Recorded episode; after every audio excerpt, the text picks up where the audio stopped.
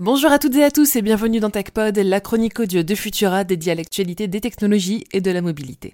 Je suis Emma Hollen et aujourd'hui on va parler de fœtus élevés par des intelligences artificielles.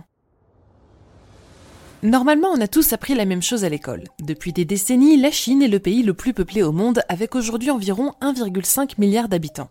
Mais son leadership ne tient plus qu'à un fil, ou plutôt à un cordon ombilical. Les mesures drastiques du gouvernement pour limiter la natalité ont considérablement vieilli la population et en 2021, la Chine affichait un taux de natalité de 7,5 naissances pour 1000. C'est très faible et bientôt c'est l'Inde qui deviendra le pays le plus peuplé au monde avec une population plus jeune et plus dynamique, peut-être même dès 2022. Pourtant, la Chine autorise les couples à avoir deux enfants depuis 2016 et même trois enfants depuis 2021, mais la pandémie et des habitudes solidement ancrées dans les mœurs ont accéléré le vieillissement de la population.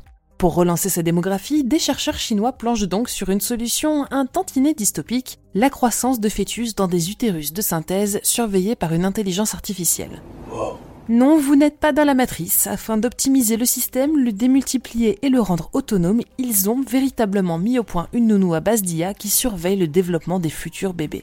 Après la fécondation in vitro, place donc à la grossesse in vitro. Cette étude très sérieuse, digne des romans de science-fiction les plus anxiogènes, est parue dans le non moins sérieux Journal of Biomedical Engineering et a été reprise par le South China Morning Post qui parle carrément de révolution pour endiguer la chute du taux de natalité dans le pays. Les essais ont déjà été lancés sur des animaux en plaçant des embryons de souris dans ces utérus artificiels ou appareils de culture d'embryons à long terme, des systèmes contenant des fluides nutritifs, une entrée d'air et tout le nécessaire pour assurer, au moins sur le papier, la croissance optimale du fœtus. L'appareil est donc surveillé par une intelligence artificielle qui peut ajuster ses différents composants et intervenir sur certains facteurs environnementaux. Mais ce n'est pas tout, car le système comporte également trois modules optiques à contraste de phase pour surveiller le développement des embryons sans les manipuler. Elle ne se contente donc pas seulement de mesurer les fluides, mais regarde aussi le bébé grandir en direct pour ajuster le système en fonction de son évolution. Elle peut également classer les embryons selon leur état de santé et leur potentiel développement futur, détecter les anomalies et signaler tout problème majeur à un technicien. Bon, mais alors que disent les comités éthiques de cette nouvelle invention? Fort heureusement, les lois internationales limitent la recherche sur les embryons humains à 14 jours de développement. La Chine ne pourra donc normalement pas mener d'études sur eux, en tout cas pas officiellement.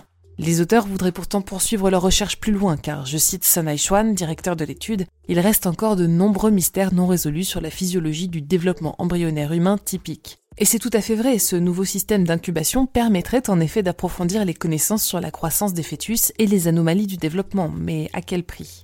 D'autre part, un autre obstacle empêche pour l'instant l'utilisation de l'utérus artificiel pour des bébés humains puisque la gestation pour autrui est actuellement interdite en Chine. Malgré son optimisme, Sun Aishuan reconnaît qu'aucun hôpital ne voudrait prendre le risque d'enfreindre la loi pour soutenir son projet.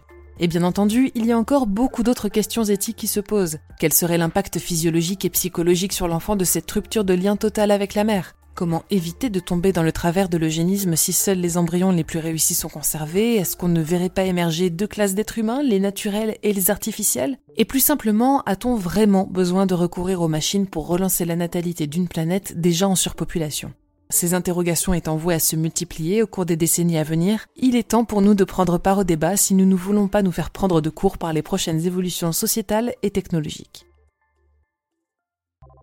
Pour ne rien manquer de l'actualité technologique et scientifique, je vous invite à nous retrouver sur vos apodios préférés et à vous abonner à Fil de Science et pourquoi pas à nos autres podcasts. Par exemple, avez-vous découvert notre podcast Futura dans les étoiles dédié à l'astronomie? Vous y retrouverez les éphémérides tous les premiers du mois, ainsi qu'un épisode tous les 15 dédié à un phénomène particulier dans l'espace. N'hésitez donc pas à aller l'écouter sur les plateformes et à nous dire ce que vous en pensez.